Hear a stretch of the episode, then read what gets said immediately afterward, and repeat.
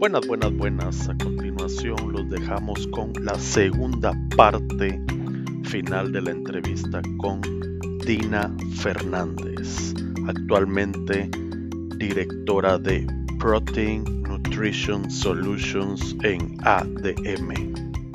Que se la disfruten.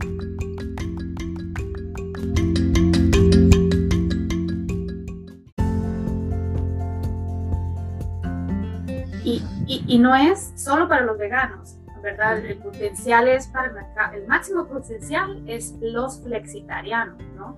¿Qué es ese término? Eh, a ver, explícanos, ah, Dina, ¿qué significa flexitarianos? Bueno, eh, eh, un poquito de historia, esta ola famosa flexitariana viene, por cierto, de, de, una dieta que se llama la dieta flexitariana, que fue creada en la Universidad de Illinois por una nutricionista.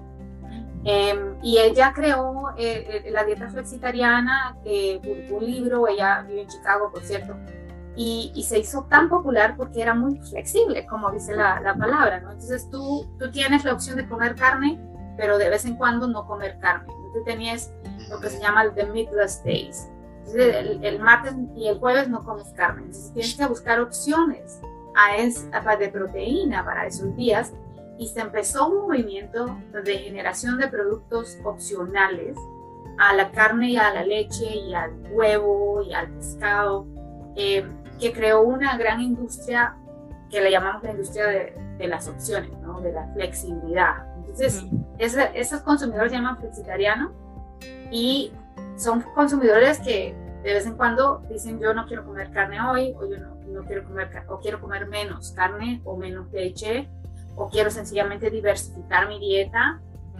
Y las proteínas de plantas pues te, te dan un poco más de fibra, te dan ciertos fitonutrientes que también te ayudan un poquito con otros, um, otros factores de salud, etc. Entonces tiene un, una historia de nutrición y de sostenibilidad muy buena. Entonces el, mercado flexitariano, y yo me considero flexitariana, de vez en cuando no quiero comer animal-based proteins, entonces voy y busco en el supermercado una opción. O sea, le entras a ambos bandos. Exactamente. Dime, Dina, en, en, cuanto a las proteínas vegetales, eh, creo que estamos más familiarizados con la soya. hemos leído sobre esta eh, proteína de arveja, que es eh, excelente sustituto para, para la leche, bastante comparable. Pero, ¿qué otras uh, fuentes de proteínas se está evaluando? Miren, es, es, es interesante. El, el, mundo de la industria de alimentos está usando en su mayoría proteínas de soya. Eh, estamos hablando que el 55% de las proteínas vegetales que usa la industria es de soya. Y luego las segundas son las de, las de trigo. La proteína de trigo eh, es más o menos 30% del market share ahorita. Y luego solo el 3 a 5% es la proteína de arveja, pero está creciendo muchísimo la proteína de arveja. Nosotros acabamos de construir una planta en Dakota del Norte eh, de proteína de arveja por esa razón. Eh, y luego todo lo demás eh, es, no sé, el, el, lo, que queda, ¿no? Se dividen ahí los frijoles, el amaranto, la quinoa, la chía, la proteína de arroz, proteína de papa, etcétera. Eh, nosotros en, en, ADM tenemos más de 30 diferentes eh, fuentes de proteína, ¿verdad? Obviamente soya es la más popular, las proteínas de trigo, tenemos proteínas de arveja, pero también tenemos diferentes tipos de frijoles, ¿verdad? El blanco, el rojo, el negro, el pinto, eh, tenemos lentejas, tenemos ingredientes que vienen de amaranto, de quinoa, de chía, tenemos de hemp protein, no sé cómo se llama, hemp. Em, tenemos, bueno, ya, ya ni me acuerdo cuántos tenemos, barley. Eh, hay muchas.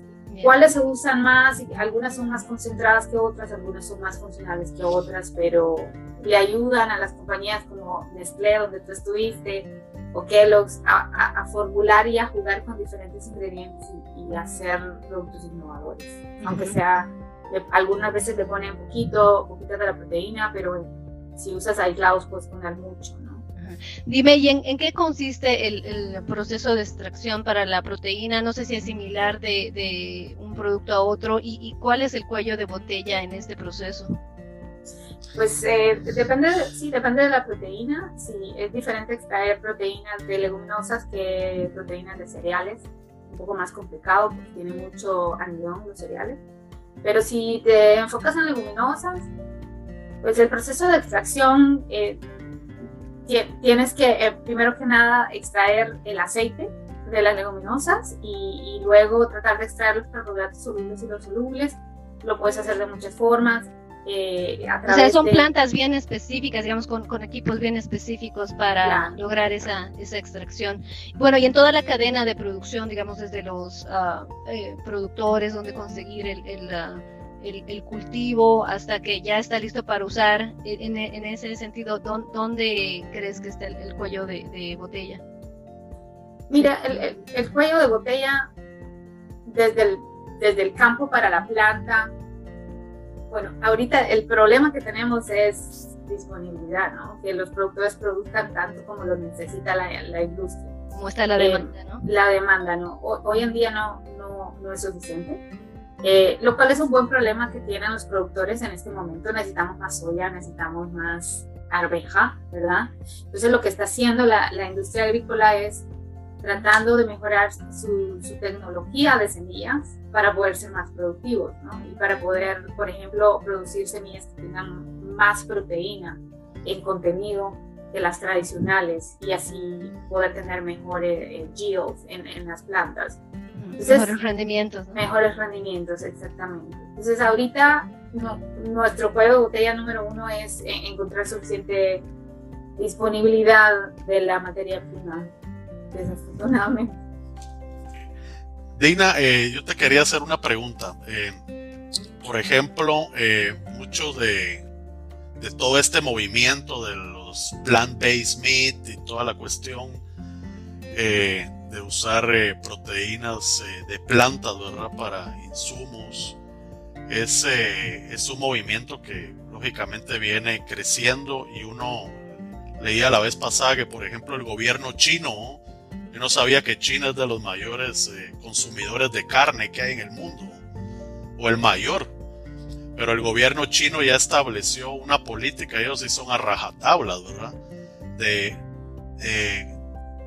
de cambiar el 50% de las, del consumo a plant-based, ¿verdad? Entonces esto se viene a pasos agigantados, ¿verdad? Y uno de los objetivos eh, que, mucha gente tiene en mente es que es una forma de salvar el planeta, ¿ah? porque cuando vos eh, disminuís los atos de ganado y esa agricultura que hay ahí que contribuye, según algunos números, al 28% de los eh, gases de invernadero, ¿verdad? Eh, cuando y, y, pasase todos esos consumidores a plant-based, a, productos más sostenibles, estás eh, ayudando de gran manera a, a, que tengamos un funcionamiento más sostenible a nivel mundial, ¿verdad?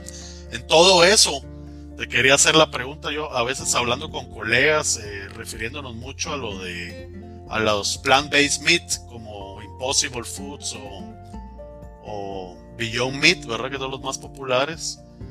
Eh, creemos que el cuello de botella es establecer en el futuro como que una línea realmente vertical de plant-based hasta el producto terminado, ¿verdad? Porque te dicen orgánico, te dicen no GMO y tantas situaciones, pero cuando vos vas a la realidad, miras que la soya eh, la fertilizan con químicos, Por ejemplo. O la soya orgánica con eh, eh o, o, estiércol de ganado, Entonces como que se, pierde, se pierde realmente porque o estás, ¿verdad? ¿Estás en esa línea o, o estás parcial? o no, ¿cómo, ¿Cómo describís ese proceso? Porque yo pienso que hacia el futuro eso va a ser uno de los challenges principales, como que... Sí lo es, sí lo es, y tienes razón, y, muy buen dato de China porque sí, este, hay gobiernos que ya están tomando acción para poder generar más producción de plant-based foods. Y, es una cuestión de manejo de recursos, ¿no? en China el problema es que la población es, es, es difícil de controlar, está creciendo exponencialmente igual eh, y, y, el, y, el, mercado de alimentos está creciendo un poquito más lento que la población. Entonces una de sus estrategias es ver cómo hacemos uso de los recursos y producimos la, la suficiente proteína para alimentar esta población creciente. Entonces ellos encontraron una solución en, en tratar de invertir en más desarrollo de plant-based foods. Eh, solo, con ese dato te cuento que, que debido a, a, esa nueva legislación china, eh, ADM está invirtiendo fuertemente en China en, plantas eh, de producción y nosotros estamos creando un, un centro que se llama The Center for Future Foods, que se va a dedicar a crear y a desarrollar nuevos productos eh, fermentados con proteínas de plantas y productos o más productos opcionales a, los cárnicos y los lácteos. Entonces, innovación, innovación eh, viene. Y a tu pregunta sobre la, la cadena ¿no? y, y, la transparencia de los reclamos que hacen estas compañías de que orgánico, no GMO, libre de alérgenos, libre de gluten. O sea, a veces eh, la etiqueta nutricional no les cabe ni el nombre porque tanto no pues. Contiene no contiene nada, ¿verdad? Entonces, y esos productos son los más difíciles de producir, ¿verdad? Eh, los que no, no contienen soya, no contienen gluten, son no GMO, son sin alérgenos. Y es un challenge para la industria. A veces, a veces hay productos así que si no manejan bien la cadena de valor, como tú dices, no sobreviven en el mercado, ¿verdad? Yo veo productos como Impossible Foods que un poquito se aventuraron a algo más mainstream, ¿verdad? Algo para el mercado popular versus otros productos que son para un nicho, es súper, súper picky, de que no quieren que tenga muchas cosas. Y como tú dices, el problema es cómo certificas que realmente es orgánico, cómo certificas que realmente no GMO. Que no se usó nada de anima animales. Ajá. Waste, animal waste, ¿verdad? Que es realmente vegano. Eso es bien difícil, ¿verdad? Eh, la mayoría de productos cárnicos alternativos necesitan huevo y reemplazar proteína de huevo es dificilísimo en productos cárnicos. Entonces, eh, es un poquito de, de challenge que hay ahorita y encima de todos esos reclamos o de esos um, valores agregados, tienes que darles un sabor muy bueno, muy similar a la carne y la textura indicada, ¿no? Entonces, hay compañías que lo están haciendo súper bien y otras compañías que todavía les falta mejorar mucho. Integrar toda la cadena es sumamente difícil a cierta escala. Si es un, un, productor pequeño, tal vez un poco más fácil, pero si es un monstruo como un Impossible Food, integrar la cadena es muy difícil ellos lo han tratado de hacer.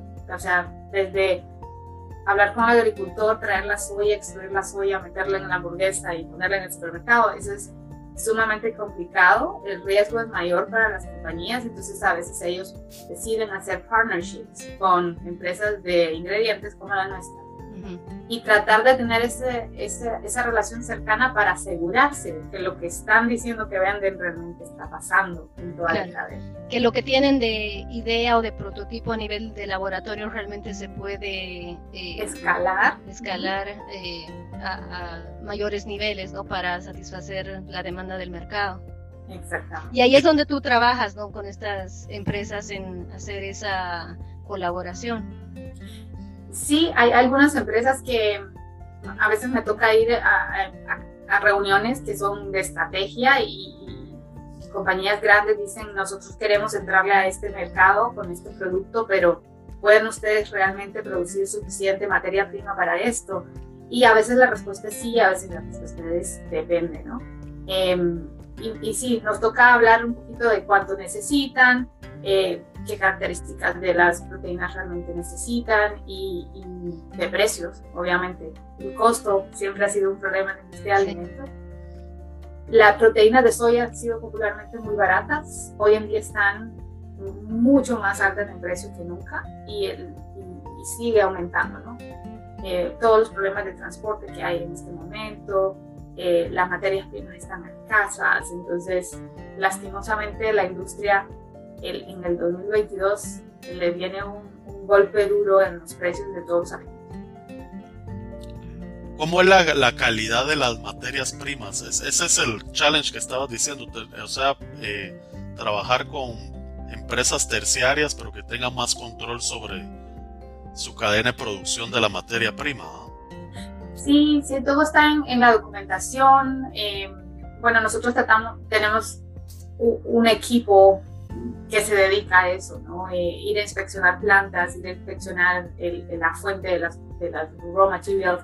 Trabajamos para algunas proteínas, estamos integrados verticalmente desde el campo, digamos por los frijoles.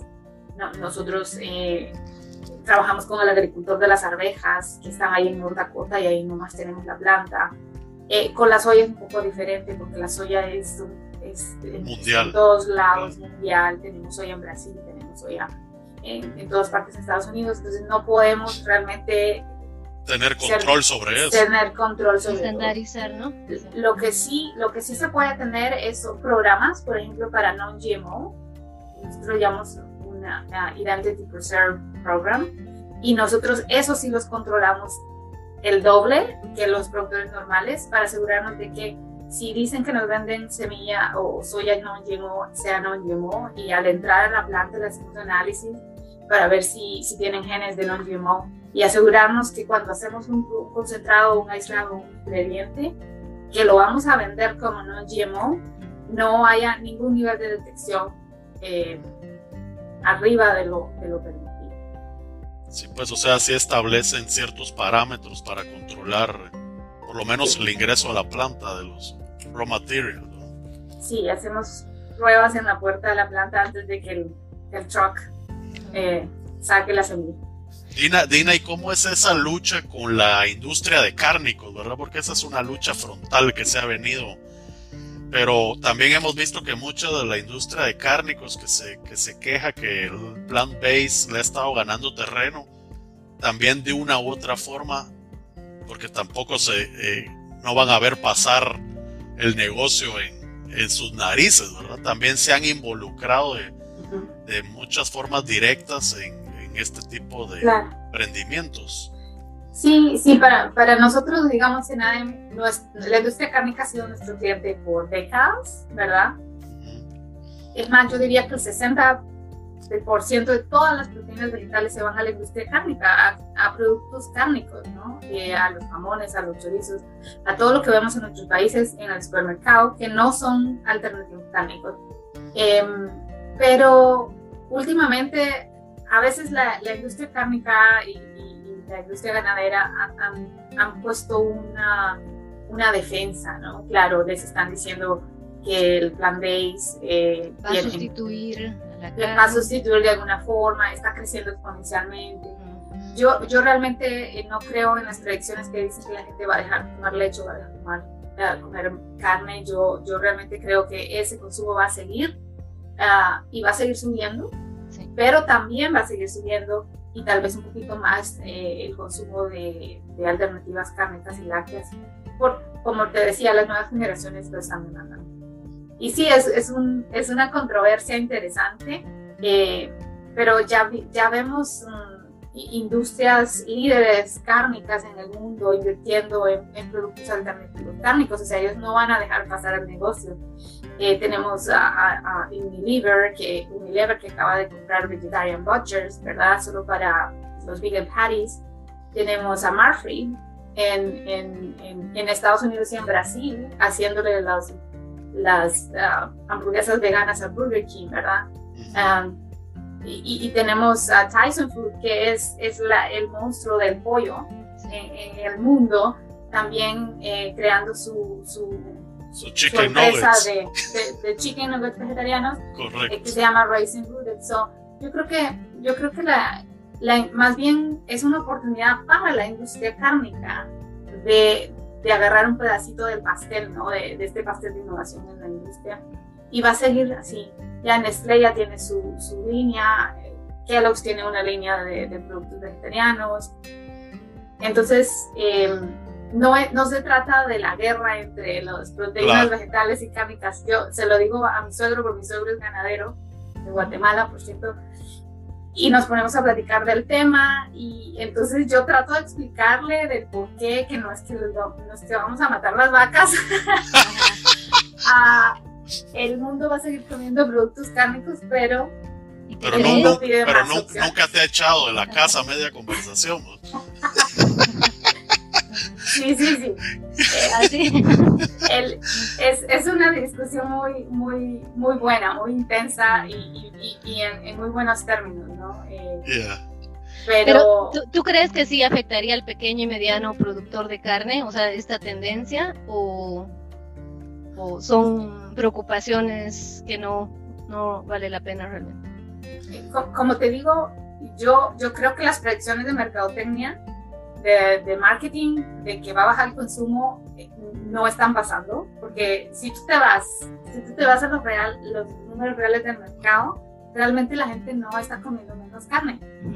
A lo mejor, en vez de comer eh, carne todos los días, eh, yo creo que hay mucha gente que no come carne todos los días, ¿no? Entonces, en vez de si comía carne, pescado, res, pollo, y ahora come carne vegetariano y, pollo o alguna alterna, opción. La alterna es, es, una cosa de diversidad de dieta y es otra, el otro factor es que, que entre más produzcamos estos productos, eventualmente van a ser más económicos. Ahorita son caros. Exacto, ese es el reto también para poder eh, cambiar el, el, precio. Tiene mucho, mucho que mejorar porque actualmente es como dos a tres veces más caro, ¿no? Claro, entonces esos productos son premium en este momento. Entonces, entre más innovamos y producimos, los vamos a hacer más económicos.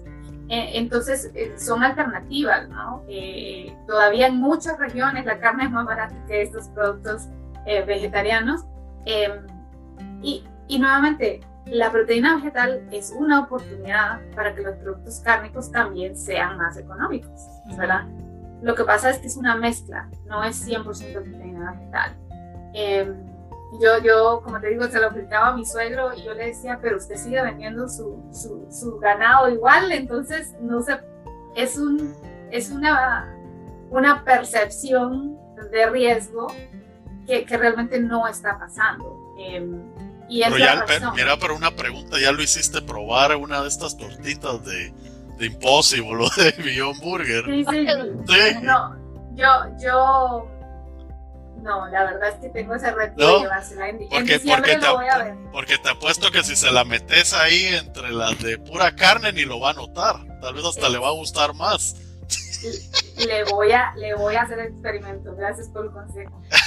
¿Cuáles, eh, ¿Cuáles productos te gustan a ti? O sea, tú lo, me imagino que los has probado. Nos comentabas que sabes de la ah, de evaluación sensorial. ¿Puedes decir cuál es tu favorito o no? Sí, sí puedo. Lastimosamente son nuestros clientes, pero sí, eh, yo creo que, que una de las empresas que ha, como se dice, sido pionera en los mejores productos veganos es Impossible.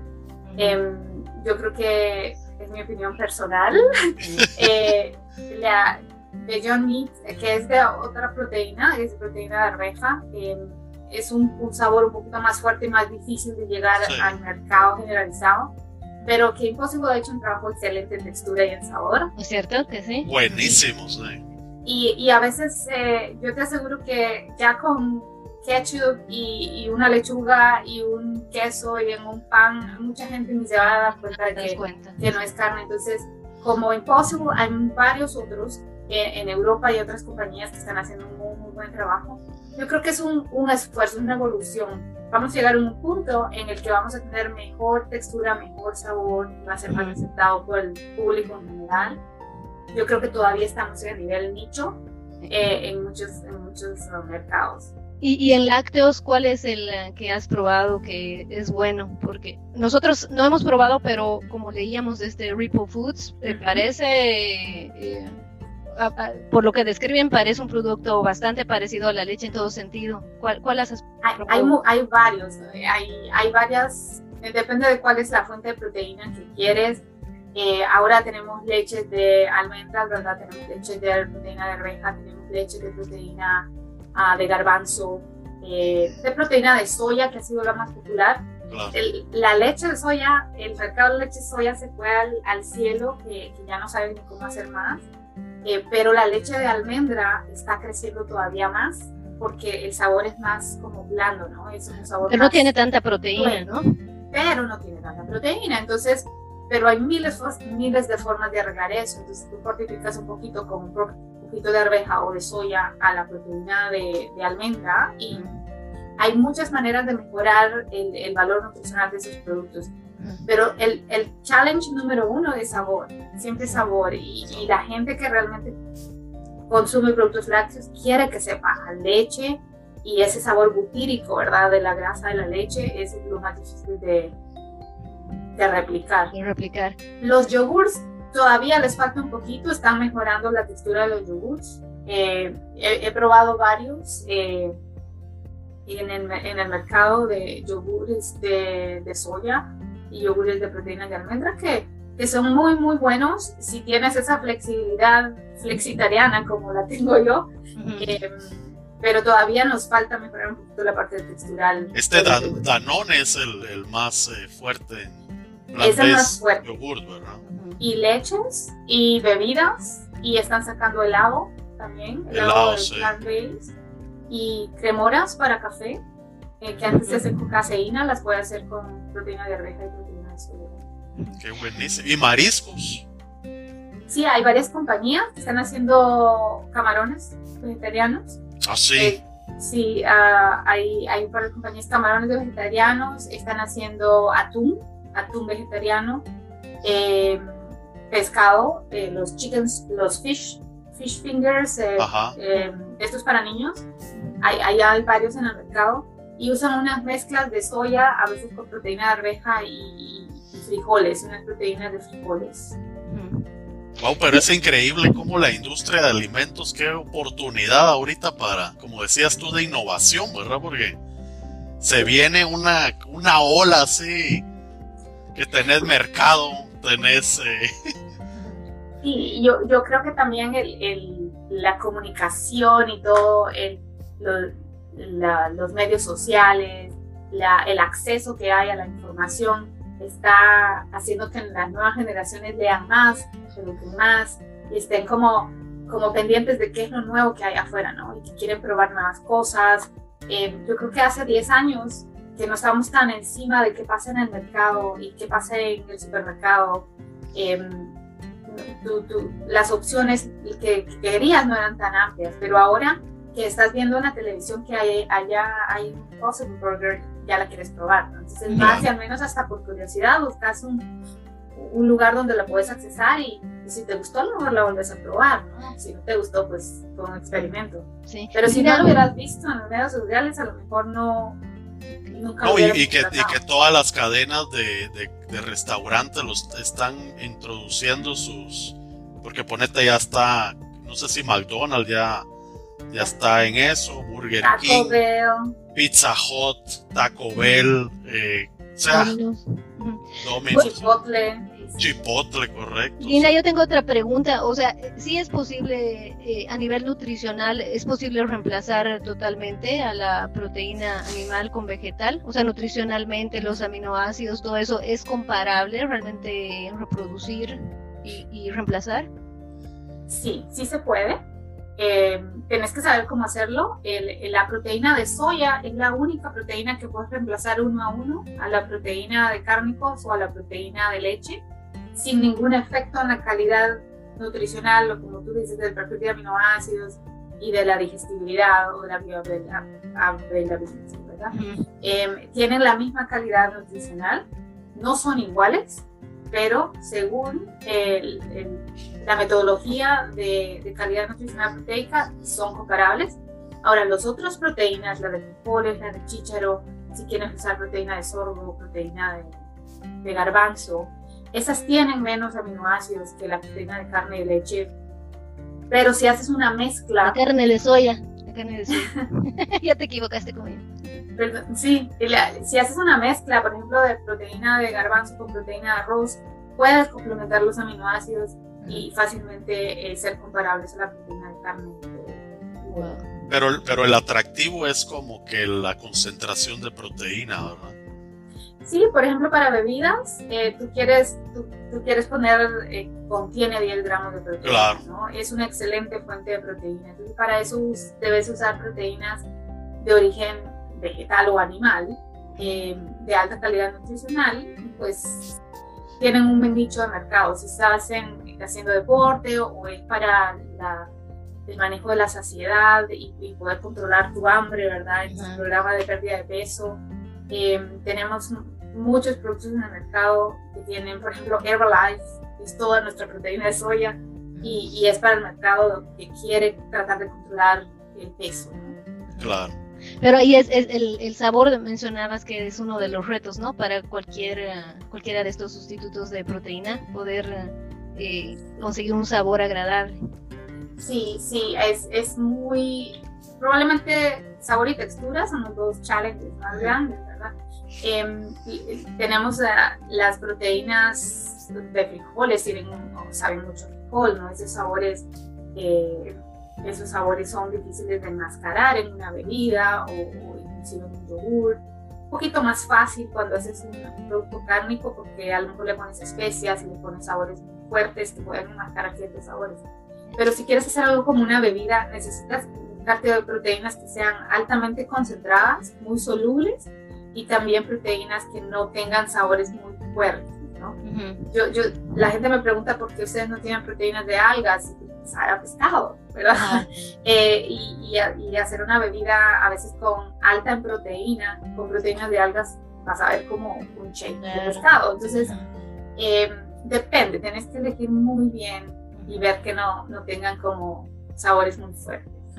Pero, pero yo miraba que este, bueno, hablando de oportunidades, ¿verdad? Para todo el gremio eh, agrícola o zamorano, ¿verdad? Eh, hay, una, hay un sinnúmero de productos, ¿verdad? Que realmente no han tenido el mercado adecuado y ahorita con esta apertura se proyectan muchas oportunidades, ¿verdad? Por ejemplo, te menciono ahí, no sé si conoces, pero hay una leguminosa que se llama altramuses que es de las más altas en proteínas, creo que tiene como 35% de proteína, que es de las áreas andinas, ¿verdad? El que me mostraste el otro sí. Ah, sí. Es, es, el looping, looping protein. Sí. entonces ese tipo de productos, ¿verdad? Que, que, realmente solo han tenido ese nicho, ¿verdad? Por, por las costumbres, ahorita prácticamente se abren a, al mundo. Sí, y, y muy efectivo tu comentario porque el, el altramuses que tú dices, también eh, se llaman el Andean Looping o Looping andino. Em, es una variedad que también hay en Australia, montones de looping en Australia que lo usan para, para nutrición animal y nosotros lo estamos explorando fuertemente para, para hacer aislados de proteína de looping para, para bebidas y para eh, leches alternativas. Sí, exactamente por lo que tú dices, que tiene mucha proteína. Eh, el único problema que tenemos es que en, el continente americano casi solo hay en Bolivia. Correcto, sobre la sacada, la logística. Sí, entonces eh, es como la quima, ¿no? En Bolivia, en Perú, a lo mejor en la región andina. Pero tal vez algún, algún colega que, que esté ahí se anime a emprender y, y ser fuente de, distribuir de, proteína de, supplier. Ajá. Sí, es un comentario muy aceptado porque hay muchas proteínas, hay muchas plantas que no hemos descubierto que a lo mejor tienen, que son una muy buena fuente de proteína. Una pregunta ah, última antes de pasar ya casi al, final, Dina. Eh, este, en el Zamorano, no sé si a ti te tocó en el módulo de extensión hacer esas tortitas de soya. Eh, me contaron, Rodolfo, que eh, ellos hacían, a mí no me tocó, pero prácticamente estamos hablando de hace más de 25 años, ya se hacía hamburguesas de ya nos pega el sol. Y entonces, ¿qué nos pasó? ¿Por qué no llegamos a hacer lo que ahorita estas eh, compañías están haciendo acá? ¿Qué, qué piensas? Sí, y, y, yo creo que lo, lo, que pasa es el timing, ¿verdad? A lo mejor estábamos muy temprano, pero a nosotros también nos pasó en ADM hicimos, eh, nosotros somos pioneros de la hamburguesa vegetariana, sacamos en el en 1990 la primera eh, hamburguesa vegetariana que por cierto se la llevaron a, probar a Gorbachev eh, mm. en, Rusia y dijo, le hicieron la prueba de si, sabía que era carne, cuál era el que no tenía carne, salió en las noticias, una cosa, pero nunca dio, nunca dio, no fue negocio, tuvimos que cerrar la planta y, y, ahora la estamos reabriendo, ¿no? porque no era el momento indicado. Pero, pero es un buen punto, Andrea, a lo mejor en Zamorano tenemos un, descubrimientos por ahí durmiendo eh, del pasado que no fueron a ningún lado porque realmente el mercado no estaba listo para esas tecnologías. Exacto. Sí, es cierto. Sí, a mí me tocó hacer hamburguesas de esas y me acuerdo que comías y buenísimas. ¿no? no, recuerdo, no recuerdo. Pero era en el módulo de extensión que ibas hacia a, a, casa de gente ahí en el área rural y, y la idea era enseñarles a hacer eh, como una alternativa pues más eh, nutritiva para la familia, para los niños de proteína de soya extruizada, eh, eh, no. Extruida, sí. Extruida, sí. Proteína extruida y, y salían bien, ¿verdad? Lo que sí que eran fritas, ¿verdad? O sea, las metías en el aceite. Para que se las comieran, porque si no, no les gustaba. Sí, hombre, para que le diera sabor a chicharrón. No, y esa proteína hoy es la más utilizada en productos análogos las proteínas extruidas. ¿no? Ajá. Sí, esta, no, no sé si eh, te acuerdas de Belén Prado. Belén, sí. Ajá, e, ella, sé que, eh, creo que su tesis era eh, en, ese tema, destrucción de proteína o, algo así, ¿verdad? Lo que tienen que hacer todos los estudiantes en Zamorano es patentar todo lo que hacen, lo que hagan, porque a lo mejor hoy no tiene valor, pero después. Sí, ¿no? Puede ser un boom. Ahorita estuvieras ahí millonaria ganándote con la gelatina que hiciste con lácteos. Ahora ya casi pasando al final, Dina, eh, este, tengo una pregunta para ti. Eh, de acuerdo a lo que nos has contado y cómo has crecido en tu profesión, en tu carrera, en tus posiciones, eh, ¿cuál ¿Cuál ha sido uno de los retos más grandes que has tenido que, pasar? Porque así como nos cuentas lo bonito y todo, yo me imagino que has tenido ciertas sacrificios. ¿Qué, ¿Qué, nos podrías compartir?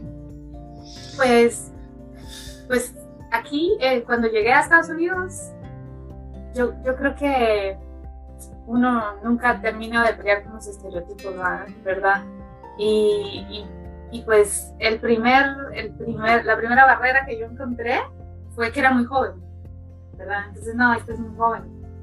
No, habían, habrían varios estereotipos que tuve que pelearlos cada día, cada año. Uno era que era muy joven, ¿verdad? Era mujer, era latina, hablaba mal inglés, eh, en un mundo agroindustrial que por, todavía estaba dominado y está dominado por el old school management, ¿verdad? De, del agro en Estados Unidos no es muy diferente que en Latinoamérica, es muy, muy similar.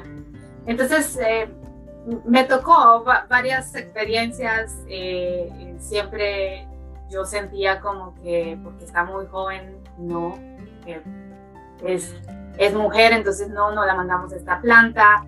Eh, ¿Me entiendes? Tenés que pelear con un, con un ambiente... Eh, con estereotipos. Muy, muy, americano y luego eso me costó un poco al principio, pero después de algunos años y después de hacerle ver a la gente que, que podés, que si querés, que tenés ganas, pues esas barreras se van un poquito cayendo. Me, costó 10 años realmente eh, decir hasta el punto de que, que, ya no me importan esas barreras de estereotipo. Em, yo creo que hay que seguir dándole. Eh, eso, eso lo vamos a encontrar en cualquier lado yo espero que los nuevos graduados sepan que no es fácil y que no van a encontrar las oportunidades así tan, tan de la mano, ¿no? Eh, a veces cuesta más que, depende de la gente que te encuentres en el camino, a veces cuesta un poquito más. Yo, yo he sido muy suertuda, la verdad, y, he encontrado gente que me ha abierto las puertas, gente que luego potencial en mí, así como me encontré otros que, que no lo vieron, ¿verdad? Y yo creo que uno tiene que estar listo para, para cambiar y, tomar las decisiones donde, donde, se debe tomar. Por ejemplo, yo en un punto de mi carrera eh, cambié de jefe y yo vi que con este jefe no iba para ningún lado. Entonces me aventuré a irme con alguien más dentro de la empresa y cambiar totalmente mi visión y totalmente lo que yo hacía para poder seguir avanzando. Entonces ahí, a veces ahí tienes que adaptarte, cambiar y, aventurarte en otra cosa y seguir adelante. Y a nivel eh, personal, Dina, o familiar, ¿cómo ha sido ese sacrificio para que has tenido que sobrepasar para... Porque también la vida es un cambio pues a la vida que tenemos en Latinoamérica, la vida aquí pues por ejemplo, allá no tenés eh, un tan constante sueño americano de de estar doblando ropa cada rato. Sí, sí, sí.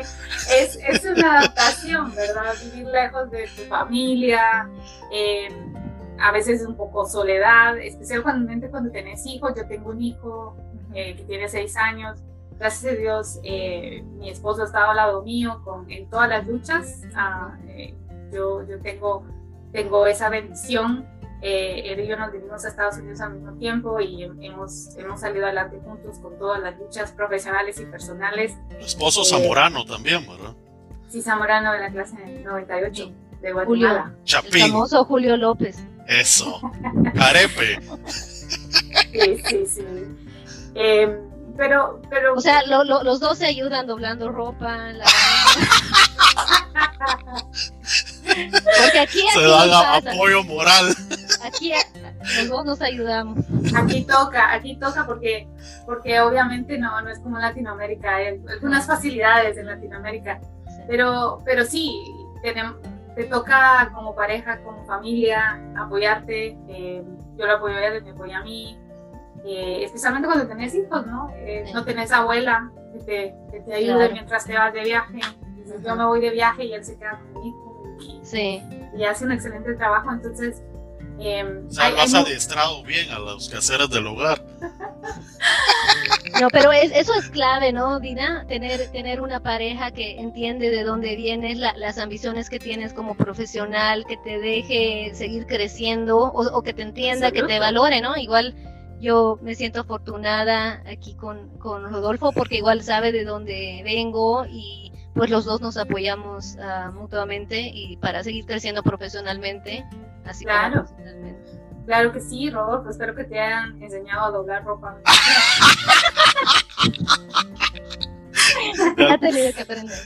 No, pero, pero tu punto es, es, es, es, es en, el clavo, ¿no? En parte de, del éxito o un poco de éxito profesional de ambas partes es porque tienes a alguien que te empuja y no te jala, ¿no?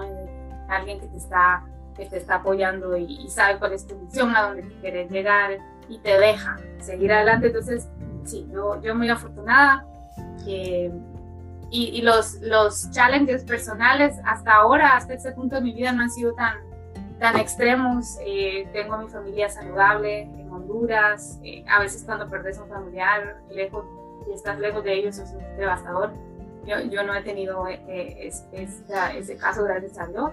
Em, pero igual uno extraña su tierra, extraña su, su familia, extraña su cultura, su, comida. Eh, Lo social, ¿verdad? Que hay es mucho. Así. Los amigos. El día y la noche. la noche y el día. Bueno, Irina, ¿y cuál sería tu definición de éxito? Ya que hemos hecho el recuento de tu vida en Zamorano, tu vida profesional, ¿qué piensas que es el éxito para ti? Fíjate que, que Últimamente me ha cambiado la definición. Yo creía que éxito era seguir subiendo y el siguiente título y, pasar de, de, A a B a C y para arriba. Em, pero me, he dado cuenta de que, sí que tenés que tener cuidado con lo que deseas porque esas cosas vienen con mucho más trabajo, con muchas más responsabilidades, con mucho menos tiempo para ti, para tu familia. Em, entonces creo que tenés que buscar un balance.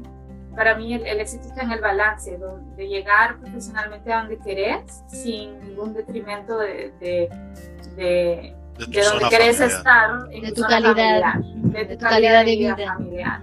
Sí. Em, entonces yo, todo el mundo me dice, ah, ¿querés ser vicepresidenta? Y yo digo, sí, y, no sé, porque si eso me va a implicar que, que a lo mejor mi vida familiar se, se se viene abajo o voy a viajar demasiado, que no voy a ver a mi hijo. No sé si eso realmente sea éxito. Yo creo que tenemos que buscar un, un balance ahí donde estés bien personalmente y estés eh, donde querés estar profesionalmente. Claro, todo tiene un peso. ¿Y, y cuáles son los eh, planes eh, a futuro, Dina, que tenés en, tu, vida profesional? ¿Tenés algo, alguna mira así hacia el futuro? que nos pudieras compartir. Sí, pues yo a, donde me veo yendo de, este punto, bueno, eh, tengo que crecer un poquito más en mi, en mi puesto actual como directora en global. He tenido, eh, creo que muy buenas oportunidades, eh, pero uno siempre está viendo cuál es el siguiente paso, ¿no? Entonces, a lo mejor en el futuro, si, si todo va bien, yo podría optar a una vicepresidencia de, de investigación en, dentro de ADMS, es una de las opciones. Y otra opción es moverme a otro lado, ¿no? Eh, a otra empresa y empezar eh, una nueva historia. Pero, ¿cuál de las dos? No sé todavía. Eh, creo que estoy muy bien a donde estoy ahorita. El tiempo dirá. El tiempo lo dirá, las oportunidades que... Todo depende de la oferta. ¿Nunca has considerado ser consultora internacional? Porque con la experiencia que tenés, fácil podría. Bueno, por eso implicaría viajar bastante. Sí, no, no, no me, no me molestaría. trabajando con ADM no puedo ser consultora, Tendría que dejar todo y dedicarme a hacer mi propia empresa. Es una opción, es una opción buena. Yo creo que para ser consultora necesitas un poquito más de experiencia. Eh, yo, yo siento que que todavía estoy aprendiendo muchas cosas. Em, desde el punto de vista técnico creo que tengo un buen, un buen background, pero a lo mejor desde el punto de vista del big picture, del negocio y, de estrategia en, la industria de alimentos, a lo mejor necesito aprender un más.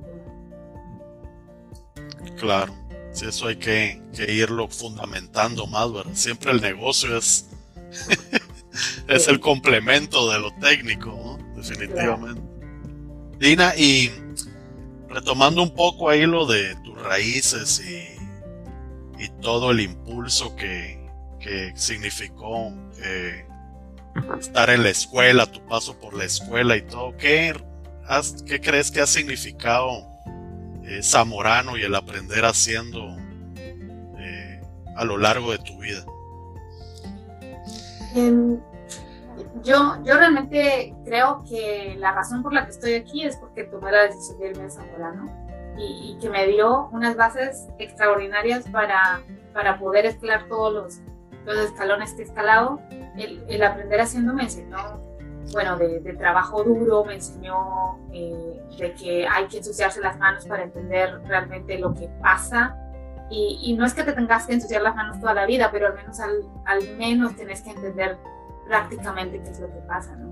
Eh, me, me, enseña, yo creo que lo aprender haciendo y Zamorano en general eh, me enseñó que hay que adaptarse al cambio y hay que entender las cosas o, entender mejor las cosas, especialmente cuando tienes empleados y, te dicen que las cosas no funcionan, pero si nunca lo has hecho, nunca vas a entender exactamente por qué no funcionan, a qué nivel tienes que exigir ciertas cosas. Entonces, en cierta manera te ayuda a ser mejor manager, ¿verdad?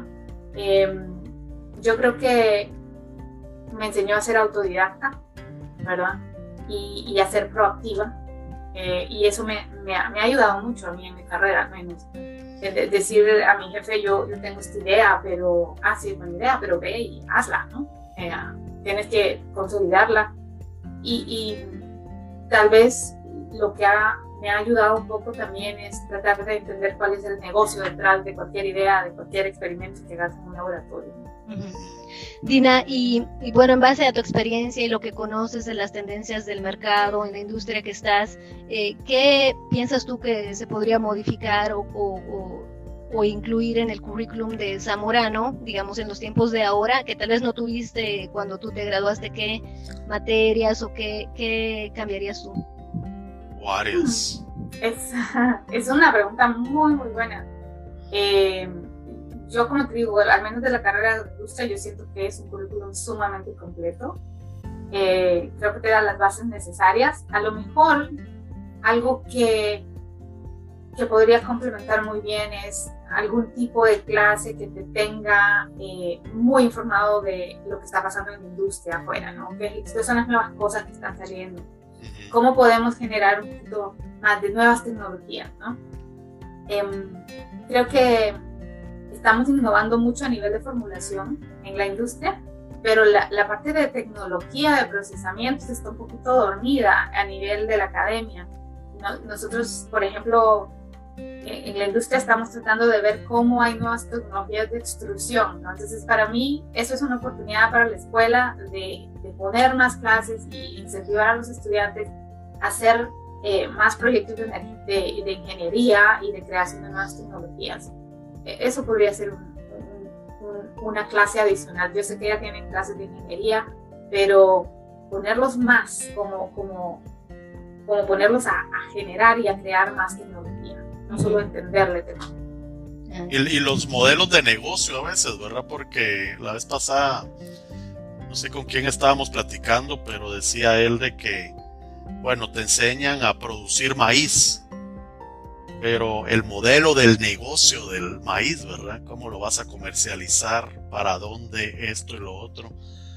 Eh, pues ese es un ejemplo muy básico, pero eso, eso te abre pues totalmente oportunidades, ¿verdad? Porque si no tenés ciertas limitantes, después las vas a tener que ir aprendiendo en el camino. Totalmente, totalmente de acuerdo. Yo creo que la escuela ha hecho un buen trabajo en, hacer algunos cambios, sé que los cambios son difíciles de aceptar, eh, pero, pero creo que, que, la empresa que no, que no cambia, eh, que se duerme, se, se muere, ¿no? Entonces, eh, creo que es parte de la evolución, así como evoluciona la industria, eh, también tienen que evolucionar las instituciones educativas. Eh, yo, yo creo que, que, la escuela debe cambiar, adaptarse, reinventarse, pero siempre mantener su esencia, ¿no? su esencia de, de excelencia académica, panamericanismo de aprender haciendo, si, si mantener esos, esos principios intactos, todo lo demás yo creo que solo, solo viene a, a, sumar y no a restar. Ya, dime, ¿qué, ¿qué, mensaje les darías a los nuevos graduados? Pues yo creo que los nuevos graduados nuevamente tienen muy buenas oportunidades de, de brillar, de, de, ir afuera y ver qué oportunidades tienen para estudiar o para trabajar. Eh, yo creo que la, una de mis, de mis recomendaciones sería, bueno, trabajen duro, ¿verdad? Eh, tengan paciencia porque el éxito no viene así, de la noche a la mañana, ¿no? Ah, hay que ir abriendo puerta por puerta ir escalando eh, lentamente. Em, yo creo que deberían aprender a adaptarse al cambio, porque hoy en día el, el, la industria cambia tanto, tan rápidamente, que tenemos que adaptarnos al cambio. Eh, en mi empresa hay una estadística que dice que más o menos el 50% de los empleados eh, no tienen ni tres años de trabajar en la empresa porque la gente se está cambiando de trabajos como loca, ¿no? Entonces, todo eso, eso genera mucho cambio, genera mucho constante aprendizaje. Tienes que entrenar gente y tienes tú que entrenarte también, ¿no? Si, si cambia. Entonces, adaptarse al cambio, constante, constante autoeducación y y, ser autodidacta, yo, yo, creo que ayuda mucho, porque entre menos trabajo le das a tu empleador para ser mejor en tu trabajo, más, te aprecian claro. y, más te dan oportunidades. Más, más confianza, más eh, delegación y todo. Bueno, Dina, te vamos a hacer una ronda zamorana, se llama. Así que te vamos a decir una frase o una palabra y tú nos decís lo primero que se te venga a la mente. ¿Estás lista? Ok. Vamos pues. Cholear. Trabajar duro. Palín. Papel higiénico. Muy bien. ok, vamos bien, vamos. Nombre científico de la soya. Glycinemax. Eso. No se vale. A ver, a ver, a ver. ¿Leche de almendra o leche de arveja? alternativas lácteas. Vamos a ver esta, pues. J. Lo. Mi marido.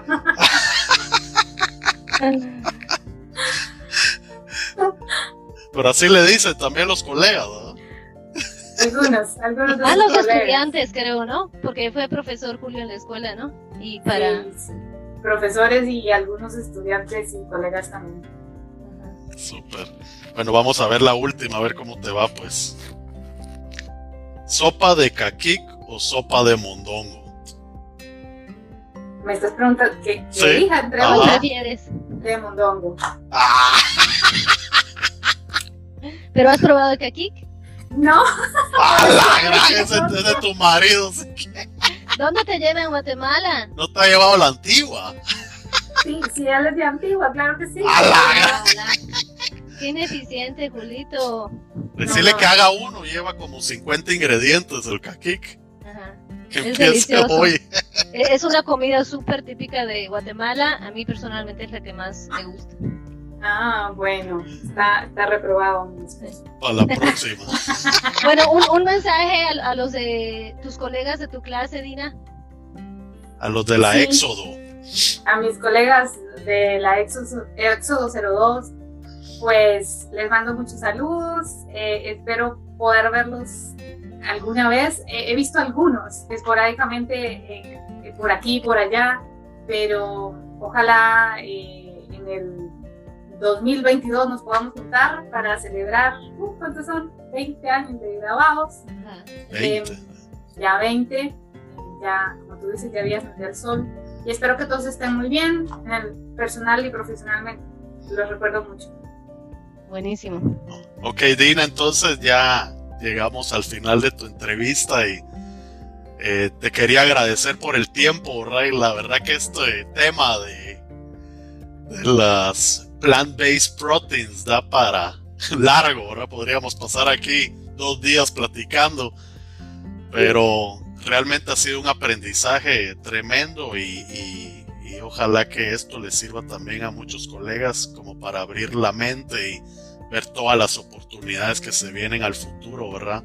En esta industria que, que va en expansión total, ¿verdad? Y, personalmente te agradezco por compartir con nosotros pues todas tus vivencias y, y pues personales y profesionales y te deseo muchos éxitos de aquí al futuro. Te mando un fuerte abrazo. Sí. Muchas gracias, muchas gracias ah, por la invitación y, y fue un gusto platicar con ustedes y hablar un poquito de, de las zamoranas y un poquito para, para compartir mi experiencia y esperamos que estar en contacto y seguir sabiendo qué pasa en la comunidad zamorana. Gracias, Dina. Por mi parte, te agradezco tu tiempo y la verdad me encanta ah, escuchar de zamoranas mujeres que realmente están ah, abriendo brecha para las demás mujeres y demostrando pues que podemos ser competitivas, podemos ser eh, managers, directoras y líderes en cada una de nuestras empresas, así que estoy muy contenta que te haya ido eh, también y ojalá eh, tal vez en tu empresa, no sé si actualmente tienen opciones de pasantías, pero posiblemente de, cuando la gente te oiga, más de alguna persona te va a contactar para que, que lo guíes en, pues, en su camino profesional. Claro, claro. Yo, es más, estoy contratando gente eh, em, que me contacten en LinkedIn eh, y yo, yo acabo de, con- de- de entrevistar a un zamorano y quisiera entrevistar más, la verdad, zamoranos y, y me gustaría saber qué hacen y, y ver si tienen oportunidades en, en mi empresa o en la industria alimenticia. Claro que sí. Excelente, Dina. Bueno, Dina, te agradezco mucho, pues, y Bueno, Qué gusto. que Saludos pasen feliz fin de semana. Un abrazo ya a toda la familia, pues. Igual abrazo. un abrazo. Hasta Adiós. luego, pues. Te cuidas.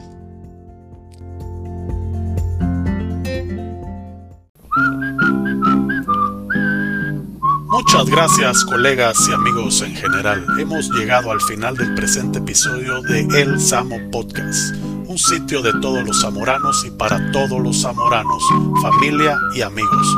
Próximamente seguiremos transmitiendo más entrevistas con personajes y grupos que de una u otra forma han sido parte y han tenido alguna relación con Zamorano, para que de esta forma sigamos conociendo y aprendiendo cosas nuevas de experiencias, historias, anécdotas, errores, aciertos y muchísimas perras más, pero sobre todo conocer personajes únicos que solo Zamorano pudo generar. Mándenos sus mensajes a nuestro email samopodcast.gmail.com o háganos llegar sus sugerencias por cualquiera de las redes sociales. Y por favor no olviden en suscribirse en cualquier plataforma de podcast de su preferencia, solo buscándonos como El Samo Podcast. Y así no se pierdan ninguno de los nuevos capítulos que vamos publicando. Y por favor, compartan nuestros podcasts en sus grupos de chats con sus contactos y en sus redes sociales. Nos pueden encontrar en Spotify, Google Podcasts, Anchor, Apple Podcasts y más. Muchas gracias de nuevo, colegas. Esperamos les haya gustado y les mandamos un caluroso abrazo a todos. Zamoranamente y hasta la próxima. Un cartón en esta mano será tu deseo, será tu deseo. 10 de diciembre, un anillo en este dedo, un cartón en esta mano será tu deseo, será tu deseo. Llegando, llegaste, te miré de frente, después puse un nombre, te llamaste perro pasando, pasaste, te llamé perrote y aunque pase el tiempo, perro me será.